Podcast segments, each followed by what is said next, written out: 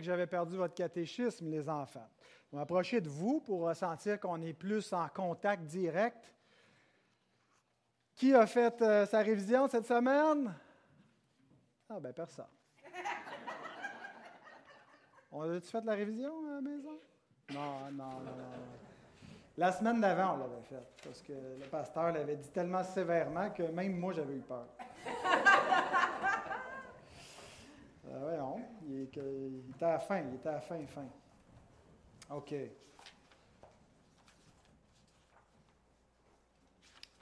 On était rendu, donc, on est en train de parler de la doctrine du péché. Puis, euh, ce n'est pas simplement une doctrine, le péché, comme quelque chose de, théorique, mais ça se situe dans un événement historique qu'on appelle la chute. Euh, donc, on a parlé de la chute, le premier péché de nos premiers parents, Adam et Ève. Et euh, donc, on a vu comment c'était arrivé, comment le diable avait séduit Ève et que Ève avait, après avoir mangé le fruit, en avait donné à son mari Adam. Maintenant, la prochaine question de notre catéchisme dit quelle a été la conséquence de ce péché pour Adam et pour Ève? Quelle est la conséquence de ce péché pour Adam et pour Ève? Marina. Ils ont été chassés du jardin, c'est ça que tu as dit? Oui, bonne réponse, mais c'est pas ça que le catéchisme dit, par exemple. Mais c'est vrai que la Bible nous rapporte ça. Baptiste, attends, attends, attends, toi, tu parles trop souvent. Va y aller avec Amélia, elle n'a pas eu si souvent la chance. Amélia. La mort, exact. Mais c'est pas ça non plus qui est écrit. Vas-y donc, Baptiste. Mais non, c'est vraiment pas ça. Personne n'a fait son catéchisme. Au lieu d'être saints et heureux, ils sont devenus pécheurs et misérables. Ils ne sont pas morts tout de suite. Hein? Ils sont morts, oui, spirituellement, c'est vrai, parce que la mort, c'est d'être séparé de Dieu. Mais comment, concrètement, ça veut dire quoi être séparé de Dieu? Ben, c'est qu'au lieu d'être saints et heureux, ils sont devenus pécheurs et misérables. Ce que sont la plupart des êtres humains sur la terre, pécheurs et misérables. C'est ça que le péché fait. Ça amène, au lieu de la sainteté, au lieu de ce qui est droit, de ce qui est selon la justice, selon l'obéissance à la parole de Dieu, ben, c'est le contraire. C'est euh, le péché. Puis au lieu du bonheur, au lieu de la joie, au lieu de la, joie de vivre parce qu'on est heureux dans les voies de Dieu, ben, ils sont devenus misérables. Ils, sont devenus dans un état de misère. hein. C'est misérable dans le sens qu'ils souffrent, mais dans le sens qu'ils sont malheureux. Alors c'est ça que le péché fait. Le péché ne rend pas heureux. Il nous fait croire qu'on va être heureux. Hein, Le diable il dit, mais vous allez être comme Dieu. Hein, Vous allez pouvoir, vous allez être mieux que, dans votre condition actuelle. Mais c'était un mensonge. C'est toujours le même mensonge qui séduit les hommes et les femmes aujourd'hui. Le péché nous fait croire qu'on va être plus heureux si on mord dedans, hein, à pleine bouchée. Mais en fait, quand on mord dans le fruit défendu, au lieu d'être sain et heureux, on devient pécheur et misérable. Voilà les enfants. J'invite à ouvrir la parole de Dieu dans Matthieu chapitre 27, versets 35 à 44. Nous avons déjà vu les versets 35 à 38, mais on va quand même reprendre la lecture au verset 35 pour nous remettre un peu dans le contexte de la crucifixion de Jésus. Et les versets exposés seront les versets 39 à 44. Si vous voulez vous lever pour la lecture de la parole de Dieu. «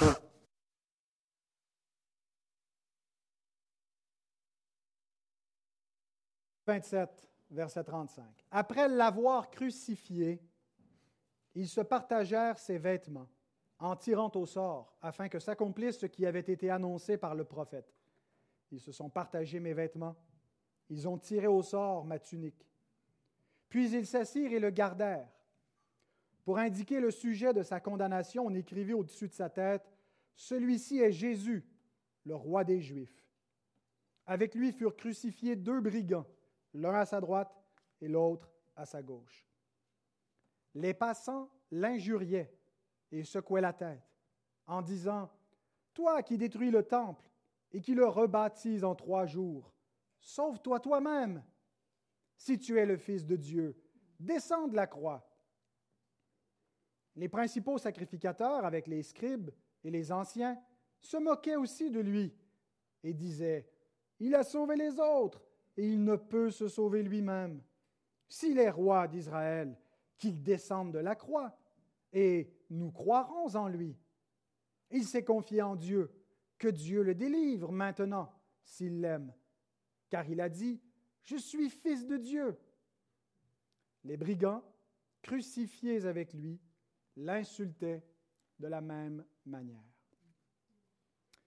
Seigneur, avant d'aller plus loin dans ce culte d'adoration, nous nous arrêtons en prière devant ton trône de grâce et de miséricorde pour te demander de nous accorder ta lumière, l'illumination par le Saint-Esprit, afin que nous comprenions l'Évangile, afin que nous contemplions ta gloire révélée dans l'humiliation de Christ et que nous puissions, Seigneur, être édifiés et trouver notre vie cachée en lui. Nous te le demandons en son nom. Amen. Merci de vous rasseoir. Voici le plan pour exposer les versets 39 à 44. Trois points où on voit trois catégories de personnes, les passants, les chefs, les brillants. On a toutes les catégories représentées. Donc, le peuple ordinaire, les chefs religieux, jusqu'à la plèbe du peuple, les, les pires parmi le peuple, qui sont tous là à manifester leur hostilité et leur méchanceté verbalement par la langue, par la bouche contre Jésus. Notez les trois verbes qui sont conjugués à l'imparfait. Les passants l'injuriaient, les chefs se moquaient et les brigands l'insultaient. Et ce ne sont pas seulement dans les traductions françaises qu'on retrouve les verbes à l'imparfait, mais dans le texte grec. Et ça fait une différence, parce que si on dit simplement les passants euh, l'injurièrent, c'est ponctuel. Si on dit les passants l'injuriaient, c'est duratif, c'est-à-dire qu'il y, a une continuité. C'est une distinction qu'on a avec l'imparfait et le passé simple en français, mais c'est aussi une distinction qu'on a entre l'aoriste et l'imparfait dans le grec. Donc, un verbe conjugué à l'imparfait dénote une durée que l'action n'a pas juste eu lieu une fois, c'est fini, mais que l'action a continué pendant un laps de temps. L'Écriture nous dit que Jésus a été crucifié de la, de, la troisième heure à la neuvième heure. Donc, pour nous, ça correspond à 9 heures du matin jusqu'à 15 heures de l'après-midi. Donc, pendant tout le temps de sa crucifixion, Jésus a été injurié. C'est ce que ça veut dire. Ce n'est pas les, les, dix premières minutes, il s'est fait euh, insulter, on a ri de lui, ça a été terminé, mais que ça a duré pendant tout le temps de sa mort, pendant tout le temps de son agonie. On, l'injuriait, on se moquait de lui. Donc les passants l'injuriaient, les chefs se moquaient et les brigands l'insultaient. Voilà le plan que nous suivrons pour observer euh, notre texte. Le verbe que Matthieu emploie pour nous dire que les passant l'injuriait, c'est le verbe blasphéméo. Vous reconnaissez euh, l'assonance avec le verbe blasphémer en français. Donc, celui qui est accusé de blasphémer, en Matthieu 26, 65, il a blasphémé, dit le grand prêtre Caïphe, ben, est à son tour blasphémé. C'est généralement un verbe qu'on applique euh, par rapport à Dieu. Quand quelqu'un blasphème, généralement, on ne pense pas qu'il blasphème une personne humaine, mais il blasphème Dieu, qui prend le nom de Dieu en vain. Euh, mais euh, dans l'usage de, la langue grecque de l'époque, on pouvait aussi blasphémer des hommes dans un sens où on parle d'une manière méchante dans le but de dénigrer une personne. Alors, le verbe s'applique à Dieu quand on, on, offense ou qu'on prend le nom de Dieu en vain, mais il s'applique aux hommes quand on parle d'insulter, quand on parle de dire du mal, de dénigrer. Alors, c'est ce que faisaient ces personnes-là. Ce n'est pas dans le sens où Matthieu veut, suggérer que, euh, forcément ici, que, que, Jésus est Dieu. Il l'est, euh, mais c'est euh, aussi dans un sens commun qu'on l'injuriait, qu'on voulait le, le, blesser par la langue, puisque la langue peut blesser. Faire beaucoup de mal. Mais aux paroles, les passants ajoutent le geste de secouer la tête, un geste qui signifie le mépris, qui signifie la désapprobation. Hein, ils viennent vers lui, le regardent, ils l'injurent et puis ils font une gestuelle qui dénote plein de mépris, pas, pas de la compassion, pas de la tristesse, mais du mépris. Psaume 22, verset 8. Tous ceux qui me voient se moquent de moi. Ils ouvrent la bouche, secouent la tête. Un des psaumes qui nous parle le plus, le plus clairement de la croix de Christ. Ce n'est pas le seul qui nous parle de son humiliation, mais ça nous parle jusqu'à ses vêtements partagés, tirés au sort, ses mains, ses pieds percés. Et ici, nous voyons ceux qui le voient, qui se moquent de lui et qui secouent la tête contre lui. Psaume 109, verset 25, Je suis pour eux un objet d'opprobre. Ils me regardent et secouent la tête. Un objet d'opprobre, de honte, de mépris. Et ils secouent la tête contre lui.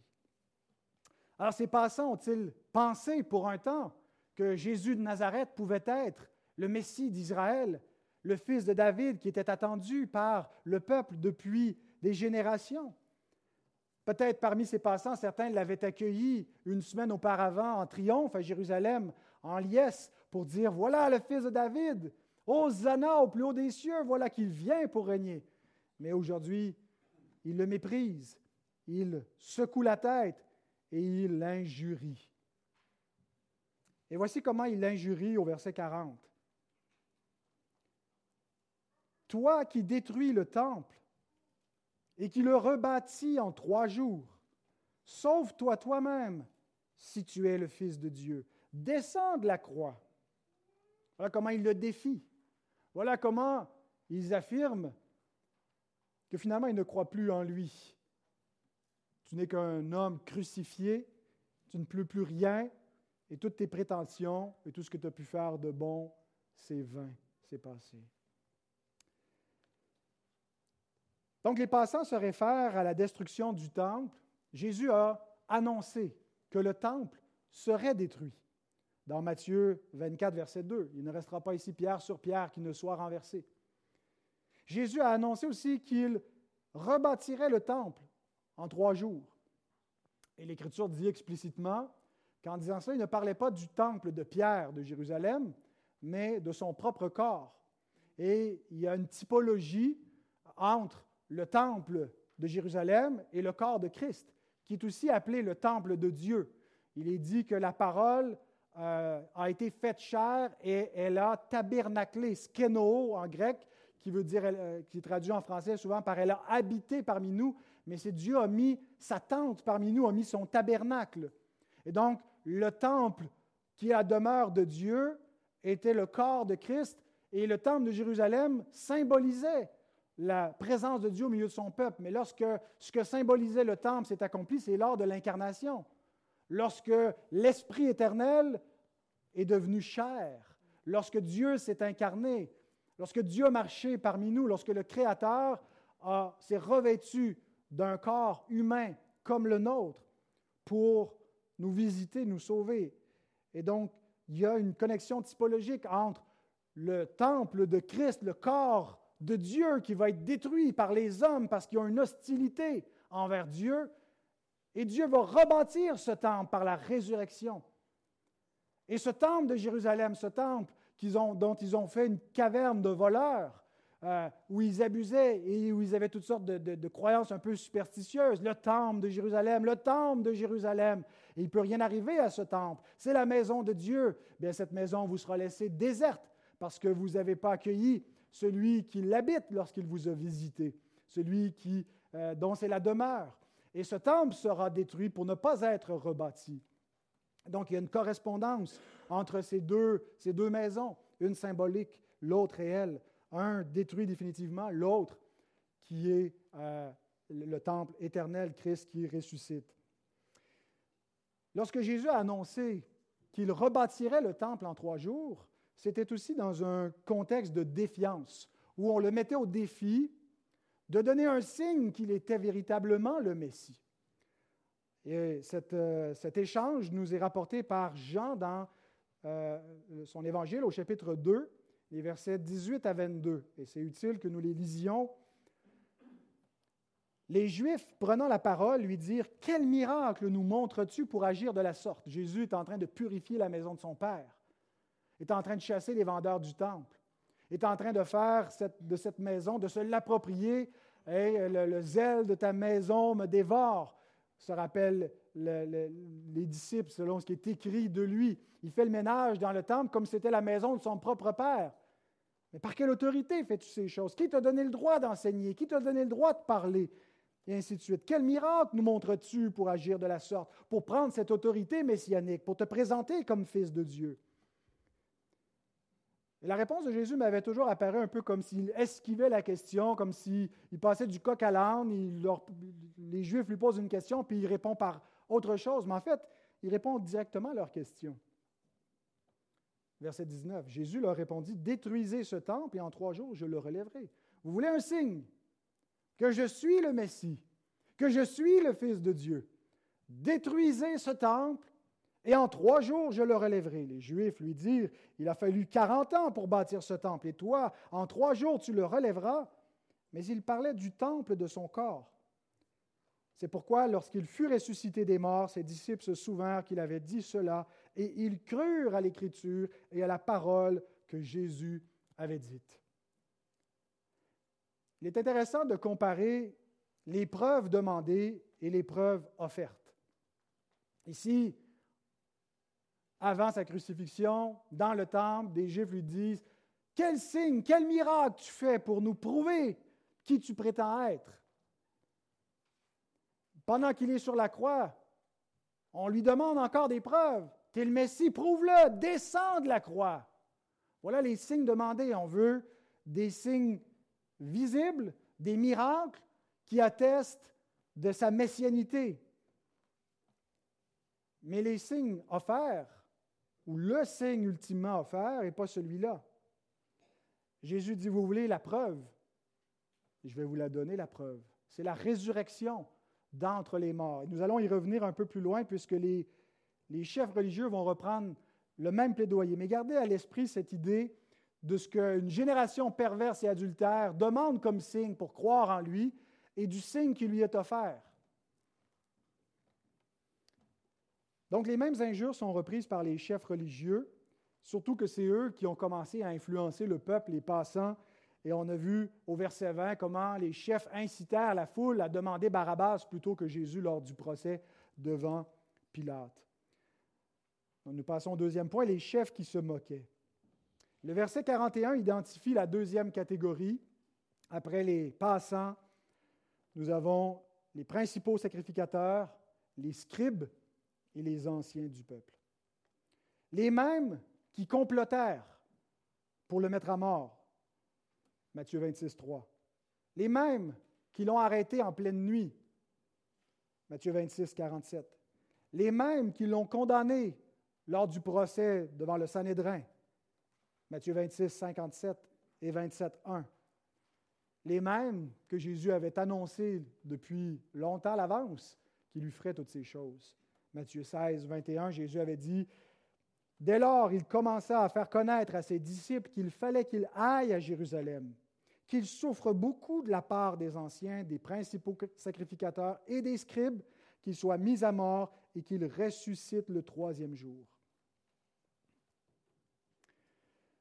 Dans ce passage de Matthieu 16, Jésus vient de se révéler comme étant le Messie, le Fils de Dieu, selon la confession de Pierre, la belle confession de Pierre qui dit, Tu es le Fils de Dieu, le Messie, le Christ.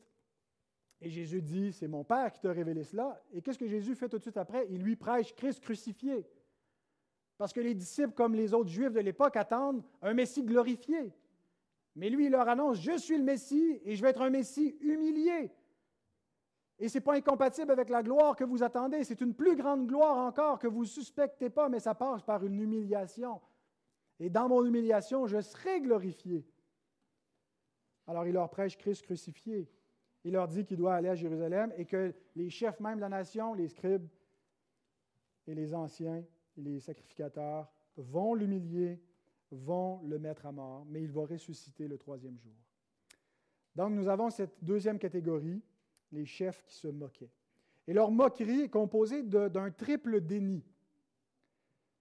Il nie qu'il est le Sauveur, il nie qu'il est le Messie et il nie qu'il est le Fils de Dieu. Versets 42 à 43. Il a sauvé les autres et il ne peut se sauver lui-même. Il n'est pas le Sauveur. S'il est roi d'Israël, qu'il descende de la croix, et nous croirons en lui. Il n'est pas le Messie, il n'est pas le roi d'Israël. Il s'est confié en Dieu, que Dieu le délivre maintenant, c'est l'homme, car il a dit, je suis fils de Dieu. Il n'est pas le fils de Dieu. Donc un triple déni. Regardons d'un peu plus près. D'après les chefs qui se moquent de lui, Jésus est un faux sauveur parce qu'il ne peut se sauver lui-même. Il a sauvé les autres et il ne peut se sauver lui-même. C'est intéressant ce qu'ils affirment ici, ce qu'ils sont en train d'admettre que Jésus a sauvé les autres, que Jésus a quelques pouvoirs salvifiques. En tout cas, ils ont certainement vu et entendu parler des miracles, des guérisons en abondance que Jésus a opérés, mais ils n'étaient pas prêts d'admettre qu'il le faisait par la puissance de Dieu, par l'Esprit Saint. Ils étaient davantage prompts à attribuer le pouvoir de Christ au diable. C'est par Belzébul qu'il chasse les démons. Mais quand même, ils disent, il a sauvé les autres. Dans quel sens a-t-il sauvé les autres? Probablement qu'ils ont seulement à l'esprit un salut de guérison physique. Ils ne pensent probablement pas dans un sens sotériologique, qu'il a sauvé l'âme, qu'il les a sauvés de l'enfer, qu'il les a sauvés en leur donnant la vie éternelle, en pardonnant leurs péchés. J'ai aimé ce commentaire de Donald Carson qui écrit Il y a ici plusieurs niveaux de signification. Pour le lecteur chrétien, sauvé a une pleine connotation eschatologique. On a besoin de plus que sauver des maladies de notre corps. C'est un salut éternel, un salut eschatologique final qu'on a besoin. Et bien que Jésus aurait pu se sauver lui-même, selon Matthieu 26, 53, où il dit à Pierre, range ton épée. Je pourrais invoquer une légion d'anges pour venir à mon secours immédiatement. Donc il aurait pu se sauver lui-même, se délivrer de cette heure. Il ne pouvait pas se sauver lui-même s'il devait sauver les autres. Voyez-vous, c'est en ne se sauvant pas lui-même qu'il sauve les autres dans un sens ultime. Guérir les malades, ouvrir les yeux des aveugles, ou les oreilles des sourds, il peut le faire sans avoir à souffrir d'une quelconque façon. Mais sauver dans un sens ultime, délivré de la seconde mort, il ne pouvait pas sauver les autres sans se sacrifier.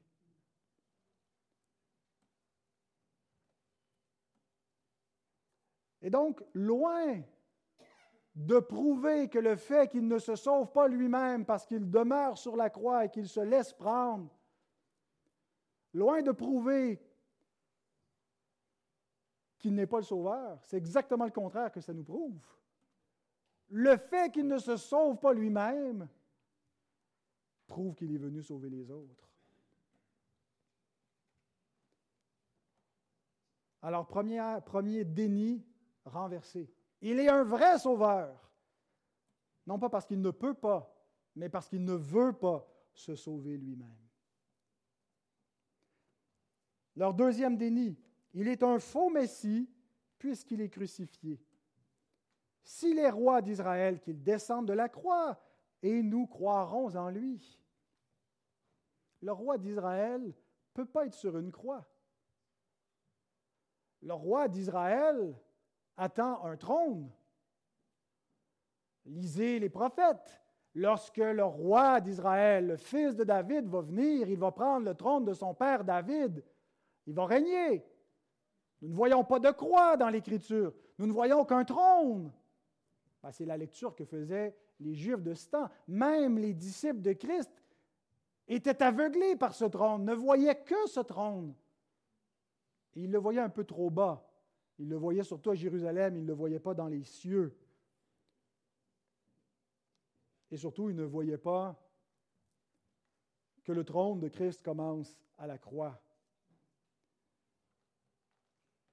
Que c'est sur cette croix qu'il établit son règne, qu'il renverse le prince de ce monde, le roi de ce monde, qui a déchu le premier homme, qui lui a volé sa couronne.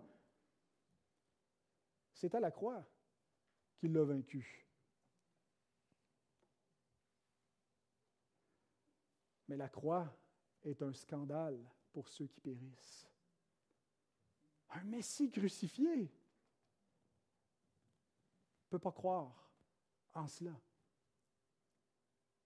Les Juifs cherchent des miracles, les Grecs demandent la sagesse. Nous, nous prêchons Christ crucifié. Scandale pour les Juifs, folie pour les païens, mais puissance de Dieu pour ceux qui sont sauvés en croyant en lui. Comment peuvent-ils croire en un Messie crucifié? Ben, Parce que l'Esprit Saint illumine leur cœur et ils voient la puissance de Dieu dans ce Messie crucifié, l'amour de Dieu, la sagesse de Dieu. Mais pour les autres, ils sont aveuglés. Ils voient une ignominie. Ils ne comprennent pas pourquoi ils devraient croire en lui. Alors ils le méprisent, ils lui crachent dessus. Voyez-vous, le monde désire un roi selon ses désirs et selon ses standards un roi qui correspond à ses aspirations de gloire, un roi qui correspond à son idolâtrie. Même le peuple d'alliance de Dieu sous l'Ancien Testament voulait un roi comme toutes les autres nations. Quand ils lui font la demande d'un roi et que, Dieu blâme cette demande-là, c'est parce qu'ils veulent un roi comme les autres nations et non pas un roi comme le cœur de Dieu. Nous avons les standards des hommes qui contrastent avec le standard de Dieu. Dieu dit, quand je vais établir un roi sur toi, c'est moi qui vais le choisir.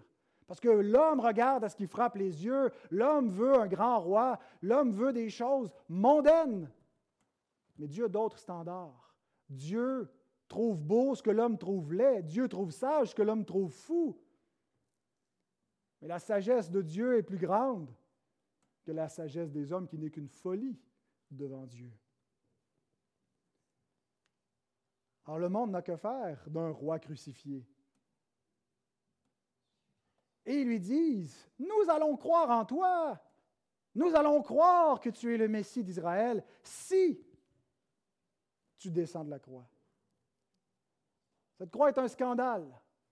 Ôte cette croix. Enlevons le standard de Dieu et fixons notre propre standard pour croire en lui. c'est une pratique assez courante parmi ceux qui périssent. De poser des conditions à Dieu pour croire en lui. On a même un chanteur populaire qui a mis en chanson les vers suivants. Bon Dieu, si tu me donnes un job, tu me reverras à l'église, à genoux devant le pasteur. Pas tout à fait ça, là.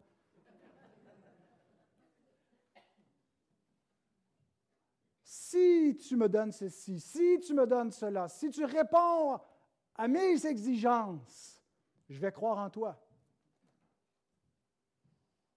Mais exiger des conditions pour croire, c'est pas croire la vérité, c'est croire ce qui nous plaît. C'est pas chercher à croire si Christ est vraiment le Messie, c'est déterminer à l'avance ce qu'il doit être pour être le Messie, pour pouvoir croire en lui. Autrement, j'ai décidé d'avance que je ne croirais pas en lui. c'est aussi accuser le Seigneur de notre incrédulité. C'est de ta faute si on ne croit pas en toi, parce que tu ne fais pas ce qu'on te demande. Tu n'es pas le Messie qu'on veut que tu sois. Tu es un scandale pour nous. Donc, il l'accuse en quelque sorte. C'est de sa faute s'il ne croit pas en lui.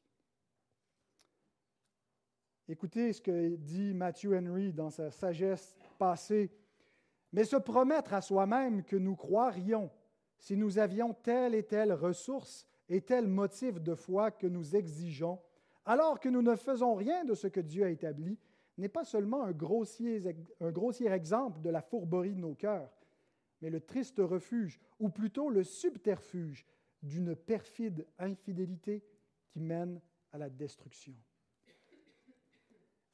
Exiger des conditions pour croire c'est se tromper soi-même. C'est croire les mensonges qu'on veut croire, c'est refuser la vérité de Dieu. Et c'est s'enfermer dans son incrédulité pour sa propre ruine. Que faut-il penser de cette promesse? Si tu descends de la croix, fais juste nous donner ce petit signe que tu es le Messie, puis on va croire en toi. J'ai aimé cette observation de Jérôme. Il écrit, mais cette promesse, et nous croirons en lui, ne mérite aucun crédit. Car qu'est-ce qui est plus grand? Descendre de la croix étant encore vivant ou sortir du tombeau étant mort? C'est pourtant ce qu'il a fait, sortir du tombeau étant mort. Mais vous n'avez pas cru. Vous n'auriez donc pas cru non plus s'il était descendu de la croix. Et ce n'est pas parce que Jésus n'a pas fait de signes. Jésus lui-même dit croyez à cause des signes qui attestent que c'est bien le Père qui m'a envoyé. Ah, mais non, non, non, non, non. C'est par le diable que tu fais tous ces miracles. Ils avaient d'autres explications, et si Jésus était descendu de la croix, ils auraient eu d'autres explications. Ah, c'est par le prince des ténèbres qui est descendu de la croix. Lapidons-le plutôt. J'ai trouvé intéressant que Jérôme compare les preuves de la messianité, de la messianité entre Jésus qui aurait descendu de la croix étant vivant et qui est ressuscité de la mort, ressuscité du tombeau étant mort. Surtout quand on, revient à, à, ces miracles demandés, à ces signes pour prouver la messianité demandée par le peuple et le signe offert. Quel miracle nous montres-tu pour faire ces choses, pour prétendre être le Messie? La réponse de Jésus, détruisez ce temple et en trois jours, je le relèverai. Le miracle ultime qui atteste bien la messianité de Jésus de Nazareth, c'est sa résurrection d'entre les morts. L'Écriture dit, si il n'est pas ressuscité, nous sommes des faux témoins en parlant de ceux qui ont attesté sa résurrection. Nous sommes encore dans nos péchés et tout l'édifice de la foi s'écroule.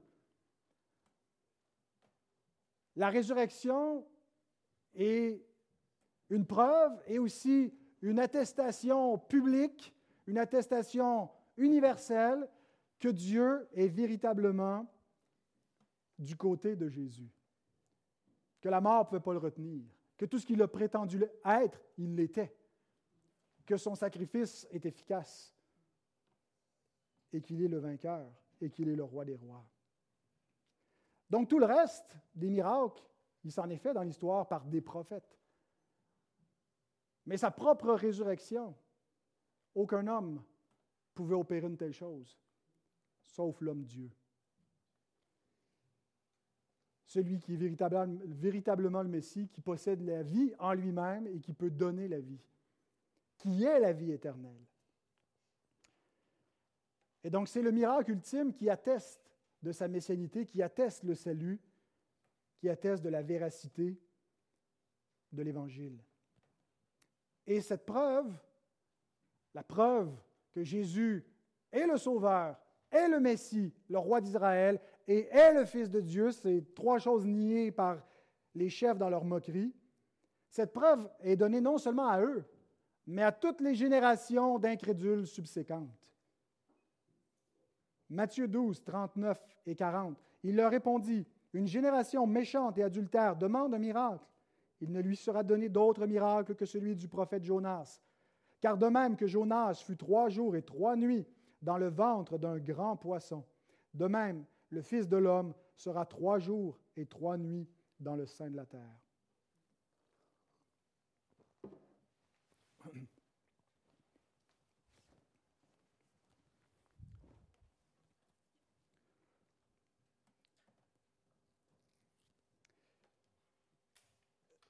Jésus dit à ceux qui lui demandent des signes, voici le signe. Il ne vous en sera pas donné d'autres, mais c'est le seul signe dont vous avez besoin. Investiguez-le, scrutez-le et cherchez une explication à ce témoignage qui a bouleversé le monde, qui a bouleversé l'histoire. Jésus est ressuscité des morts. Jésus est vivant. Il a été mis à mort, crucifié sous Ponce Pilate, et trois jours après, il est ressuscité des morts le premier jour de la semaine, le dimanche matin, lorsque des femmes se sont rendues tôt le matin au tombeau, ils l'ont trouvé vide, Et par la suite, il est apparu à ses disciples à plusieurs reprises. Il les a instruits. Et par la suite, il est monté au ciel et il a envoyé le Saint-Esprit sur son Église, sur la terre. Et par cette Église, il agit parce qu'il est vivant. Il y a eu toutes sortes de personnes qui ont entrepris de renverser ce témoignage, de donner toutes sortes d'explications. Il n'est pas vraiment ressuscité, mais on a prétendu qu'il l'était. Est-ce qu'un tel mensonge aurait pu bouleverser le monde? Est-ce que les, prétendus témoins qui étaient des faux témoins auraient accepté d'aller jusqu'aux supplices les plus horribles pour attester ce qu'ils disaient? Tous ceux qui ont voulu véritablement entreprendre de démontrer la fausseté de la résurrection se sont cassés les dents. Parce que Christ est ressuscité des morts. Il est vivant. Et c'est le témoignage qui est donné à tous ceux qui veulent réfléchir à la question. Qui est-il? Est-il véritablement le Messie? Alors répondez à cette question. Jésus est ressuscité des morts. Qu'est-ce que vous en faites?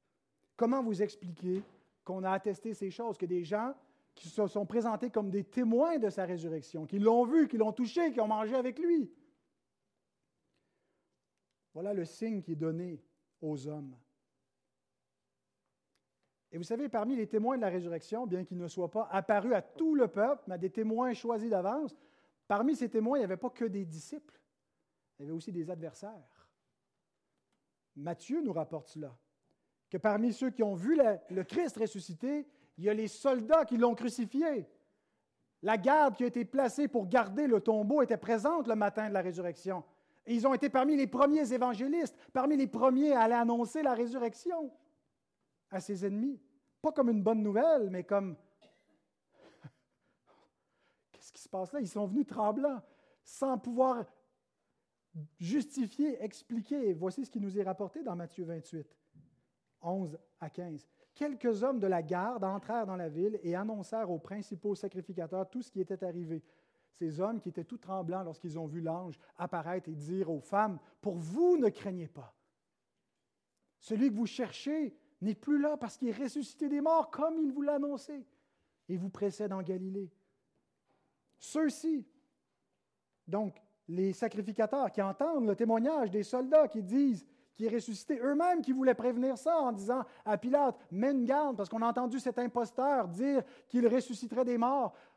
Assure-toi que son tombeau soit gardé pour pas que les disciples viennent dérober son corps et faire croire à tout le monde qu'il est ressuscité, ce qui serait une imposture pire que la première.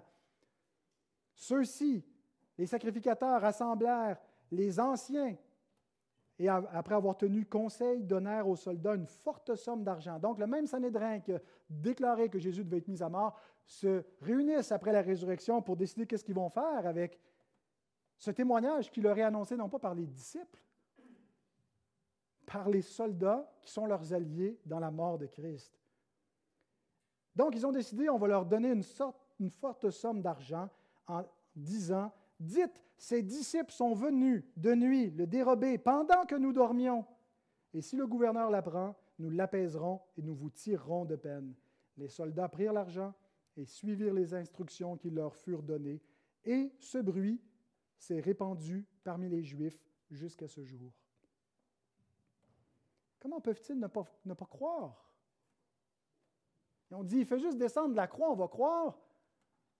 Il leur donne un signe encore plus grand. Mort, il ressuscite. Leurs alliés, en qui ils n'ont aucune raison de douter, leur disent, un ange est apparu, le tombeau est vide, on n'a aucune explication. Ils préfèrent croire le mensonge. Comment peuvent-ils ne pas croire? Ben, L'Écriture nous dit comment? Parce que l'homme naturel est mort dans son péché. Sa pensée, elle est ennemie de Dieu. C'est ce qu'on appelle, les calvinistes, la dépravation totale. La dépravation totale ne veut pas dire que les hommes font autant de méchanceté qu'ils peuvent en faire, mais veut dire qu'ils ont une incapacité radicale, fondamentale, à croire en Christ à se tourner d'eux-mêmes par leur libre arbitre en Dieu. Pourquoi? Parce que leur arbitre n'est pas libre. Leur cœur est endurci dans l'impiété. Et non seulement ils ne veulent pas, mais ils ne peuvent pas croire à cause de l'endurcissement de leur cœur, de leurs pensées qui sont ennemies de Dieu. et qui est étrangère à Dieu. Mais pourquoi est-ce que Dieu les blâme? Ce n'est pas de leur faute. Ce n'est pas de leur faute, ils ne sont pas capables. Pourquoi blâme-t-il encore? Car qui est-ce qui résiste à sa volonté? Pourquoi est-ce que Dieu blâme Pharaon de s'endurcir alors que Dieu dit J'endurcirai ton cœur? Ben, cet endurcissement est un endurcissement coupable. Et bien que l'homme naturel ne puisse pas faire autre chose que de s'endurcir et rejeter l'Évangile parce qu'il est mort dans son péché et qu'il est ennemi de Dieu par ses pensées, mais il est quand même coupable de le faire. Et Dieu lui commande quand même de croire, mais il ne le peut pas parce qu'il est mort. Et l'endurcissement de l'homme est tel, nous dit Christ, que même si quelqu'un des morts revenait, ils ne croiront pas. Luc 16.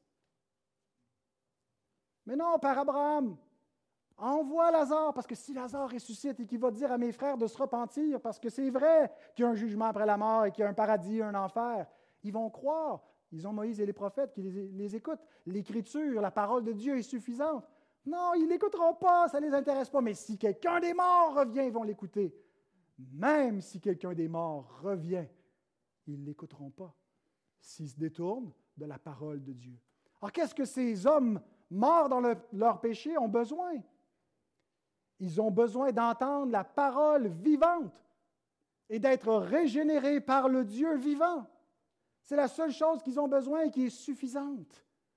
Ce n'est pas les miracles qui convertissent, ce n'est pas les signes et les prodiges, c'est la prédication de l'Évangile lorsque le Saint-Esprit convainc les cœurs de péché, de jugement, de justice et convainc surtout que Christ est le Sauveur. Et ça, il y a seulement l'Esprit de Dieu qui peut convaincre un cœur. Un prédicateur, même s'il s'excite à la tribune, ne peut rien faire parce qu'il prêche à des cadavres. S'il y a des gens qui sont morts dans la salle, seulement l'Esprit de Dieu peut les convaincre, peut les ressusciter d'entre les morts spirituellement. Mais quiconque croit que Jésus est le Fils de Dieu est né d'en haut. Mais nous avons ici, dans ce spectacle d'hommes endurcis qui refusent le Messie crucifié et le Messie ressuscité, qui trouvent toutes les raisons pour ne pas croire, la manifestation de l'impuissance humaine, l'incapacité de la chair et la misère de l'homme. Au lieu d'être saints heureux, sont devenus pécheurs et misérables. Voilà la misère de l'homme. Il est mort dans son péché. Et il ne peut pas croire, il refuse de croire. Donc, si vous croyez, c'est une grâce. La régénération est une grâce qui précède la foi. Dieu, dans sa bonté, ouvre les yeux des aveugles. La troisième moquerie. Il n'est pas le Fils de Dieu puisque Dieu ne le délivre pas. Verset 43. Il s'est confié en Dieu. Que Dieu le délivre maintenant s'il l'aime, car il a dit, je suis Fils de Dieu. Où est-ce qu'ils ont pris cette doctrine-là? Que celui que Dieu aime ne peut pas souffrir. Où est-ce qu'ils ont pris l'idée que le Messie ne peut pas souffrir, ne peut pas être crucifié, que c'est contraire aux Écritures? Hein, comme disait Léon le Grand dans son commentaire, il commande un peu partout. Mais où est-ce qu'ils ont pris cette idée-là? Partout! La croix de Christ, depuis Genèse 3.15, est dépeinte. N'est-ce pas le peuple de la parole de Dieu? Pourquoi est-ce qu'ils ne voient pas la compatibilité de la croix avec la filialité divine de Christ?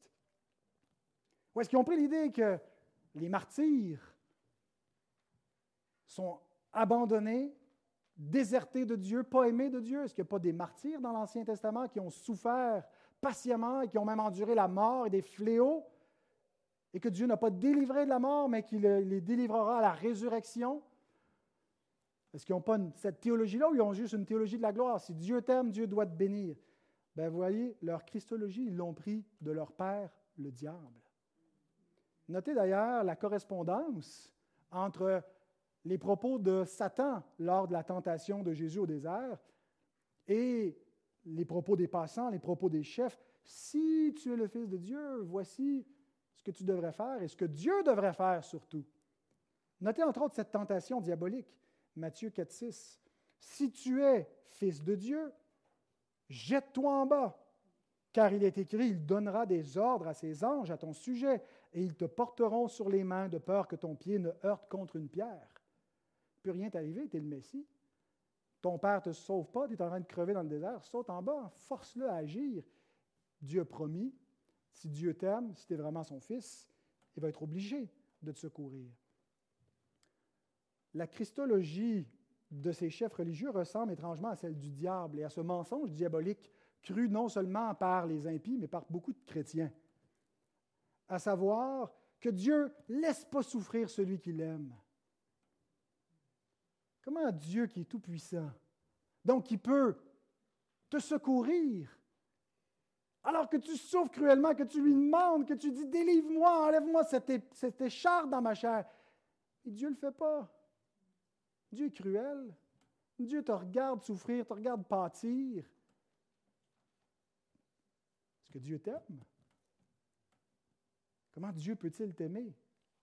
Alors, soit que tu doutes que tu es un enfant de Dieu, Dieu ne m'aime pas parce que je souffre. Soit que tu doutes que Dieu est bon, peut-être que je suis, je peut-être que Dieu n'existe même pas. Parce que ça fait aucun sens dans ma tête. Moi, si je suis un père et que je vois mes enfants souffrir, je ne vais pas les laisser souffrir, je vais les secourir, parce que moi, je pense humainement parlant. Mais Dieu pense divinement. Il y a une incompréhension de comment l'amour de Dieu fonctionne, mais Dieu, bien qu'il aime ses enfants et ses serviteurs, ce n'est pas une incompatibilité dans son plan qu'il souffre parfois cruellement. Et voici une meilleure Christologie. Hébreu 5.8. Il a appris bien qu'il soit fils.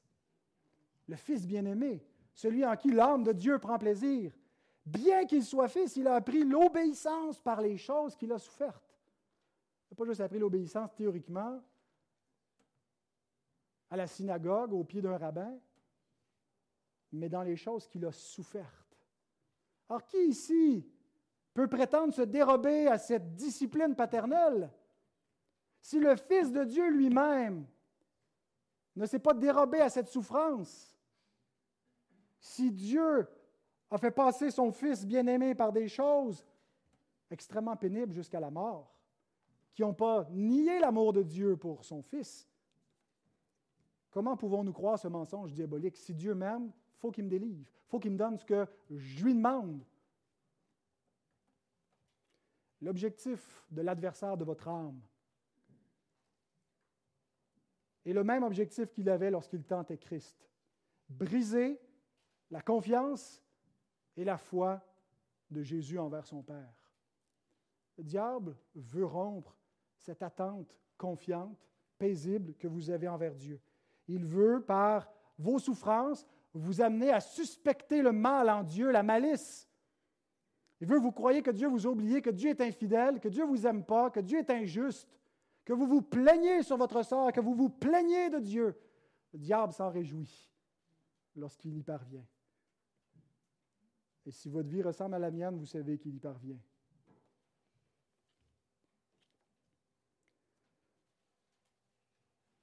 Et donc, par la bouche de ces moqueurs, le diable cherche à aliéner Jésus de son Père.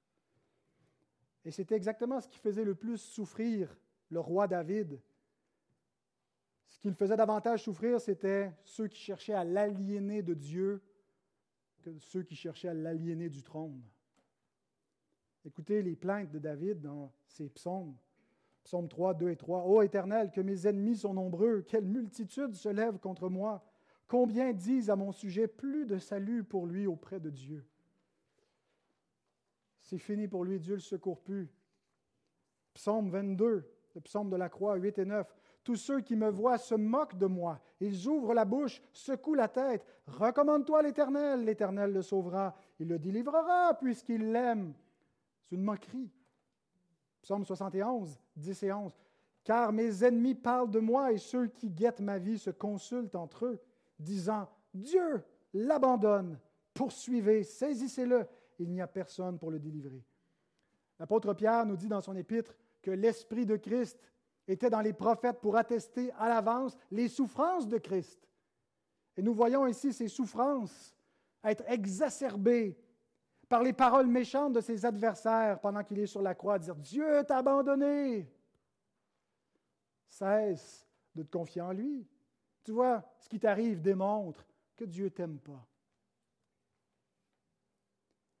Mais l'Esprit de Christ ne faisait pas seulement attester les souffrances que le Messie allait connaître, mais la gloire dont elle serait suivie. Et la gloire que Christ attendait, le secours qu'il espérait, c'était la résurrection. Jésus faisait cette lecture aussi des promesses faites au Messie. Il ne laissera pas ton pied heurter contre une pierre. Il va venir en hâte à mon secours. Quand je vais être dans le séjour des morts, il ne me laissera pas là, il ne laissera pas mon corps voir la corruption. Jésus savait que son secours ne passait pas par l'évitement de la croix, qu'en embrassant la croix, il obtenait la résurrection bienheureuse, la vie éternelle. Et c'est la même chose pour nous. Dieu ne nous dit pas, il n'y aura pas de souffrance. Dieu ne nous dit pas, il n'y aura pas de croix. Dieu ne nous dit pas, tout ce que tu désires, tout ce que tu demandes, tout ce, qui te fait souffrir, que tu veux voir, je vais t'exaucer maintenant sur terre. Bien sûr, Dieu parfois nous secourt et répond et nous exauce dans nos prières. Mais ce n'est pas selon notre plan, notre agenda, c'est selon le sien. Et dans son plan, il y a aussi des souffrances, il y a aussi une croix à porter mais il y a la promesse de la gloire, la promesse de la résurrection, parce que nous sommes sauvés en espérance. Nous attendons donc avec persévérance, en supportant patiemment les souffrances.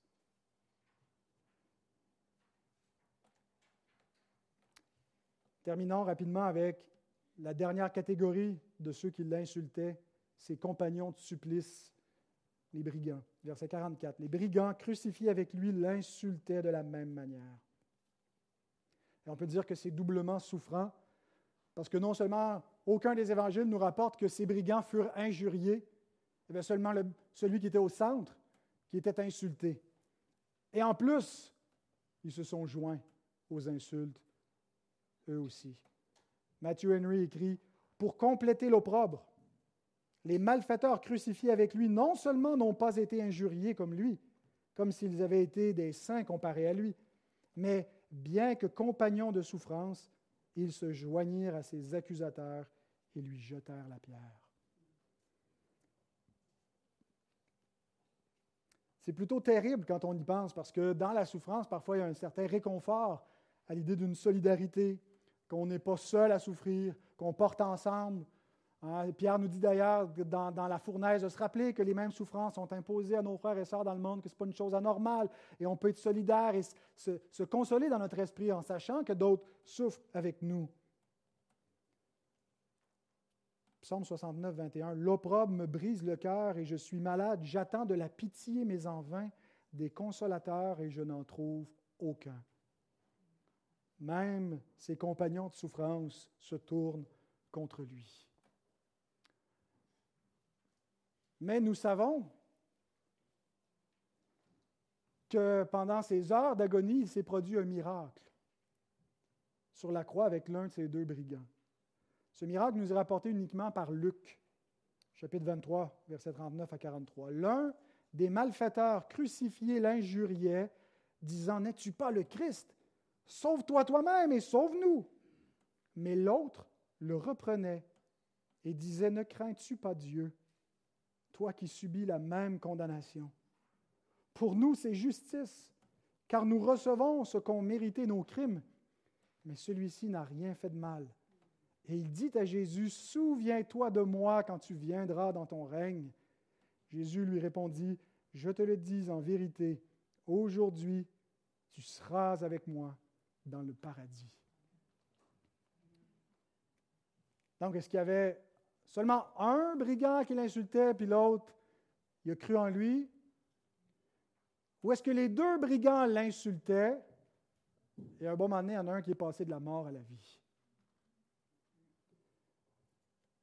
C'est cette deuxième option que favorise la plupart des pères de l'Église, mais il y en a certains qui pensent qu'il y en avait juste un, mais c'est présenté au nous euh, pour des raisons euh, littéraires. Mais une chose est certaine, c'est que cet homme l'est injurié avant de l'implorer. Il s'est produit ce miracle-là pendant qu'il était en croix. Ce criminel, il nous est dit que c'était des gens qui avaient commis un meurtre dans une sédition. En tout cas, c'était le cas de Barabbas et probablement que c'était ses compagnons de crime qui se tournent vers Jésus. Et qu'est-ce qu'ils voient? On a ici un homme qui est en train d'agoniser, un homme qu'on lui a craché dessus, qu'on lui a fait violence, qui va mourir. Et il lui dit, souviens-toi de moi quand tu viendras dans ton règne.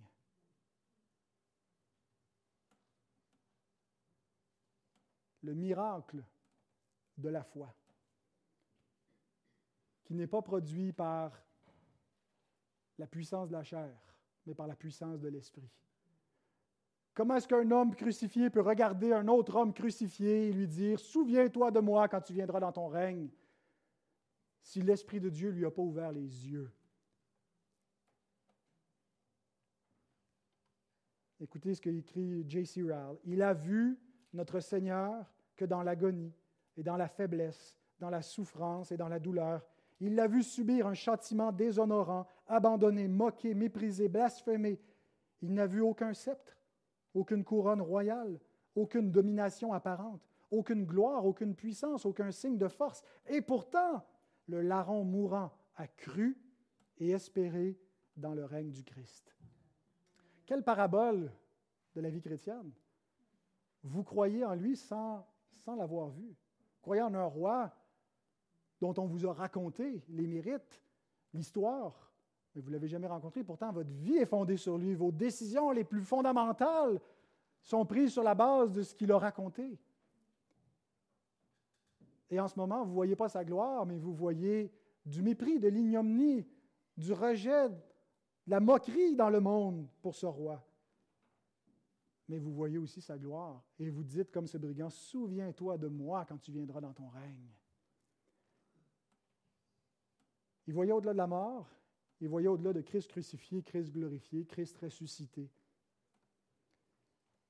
Et tous ceux qui peuvent invoquer Christ comme Seigneur ont vécu le même miracle, parce que personne ne peut dire Jésus est Seigneur si ce n'est par l'Esprit Saint.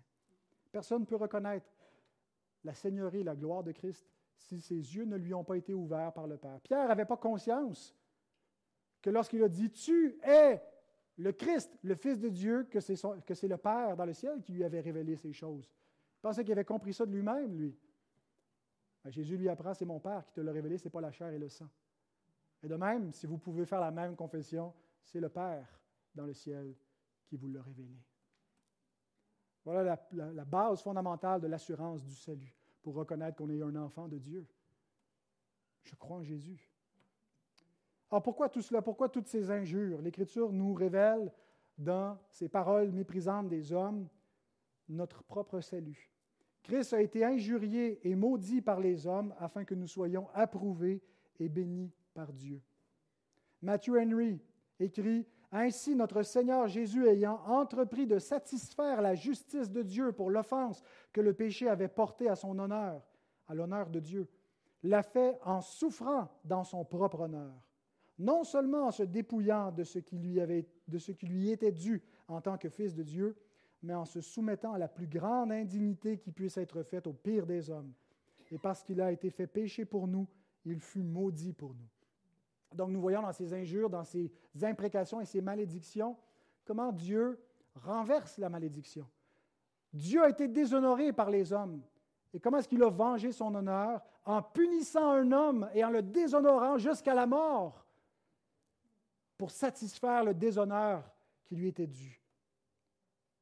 Mais cet homme, c'est son fils avec qui il fait un. Parce que les hommes ont offensé Dieu, Dieu s'est fait offenser par l'homme afin de nous couvrir d'honneur et de gloire. Contemplez la sagesse de notre Dieu, la bonté de notre Dieu, la grandeur de son amour, qui prend l'ignominie de la croix et qui en fait une gloire. Estimez la croix comme un trésor. Estimez ces insultes qui sont tombées sur Christ comme produisant un trésor de louange et d'honneur et de bénédiction pour vous tous. Pour l'honneur de Dieu, Christ a subi notre déshonneur. Terminons avec le psaume 69, 7 à 10. Que ceux qui espèrent en toi ne soient pas confus à cause de moi, Seigneur. C'est le Messie qui parle à l'Éternel. Le Messie qui dit que ceux qui espèrent en toi ne soient pas confus à cause de moi, qu'il n'y ait pas un scandale dans ma croix à cause de moi, Seigneur, éternel des armées. Que ceux qui te cherchent ne soient pas dans la honte à cause de moi, Dieu d'Israël, car c'est pour toi que je porte l'opprobre. Que la honte couvre mon visage. C'est pour l'honneur de Dieu que Christ subit cela. Je suis devenu étranger pour mes frères, un inconnu pour les fils de ma mère, car le zèle de ta maison me dévore et les outrances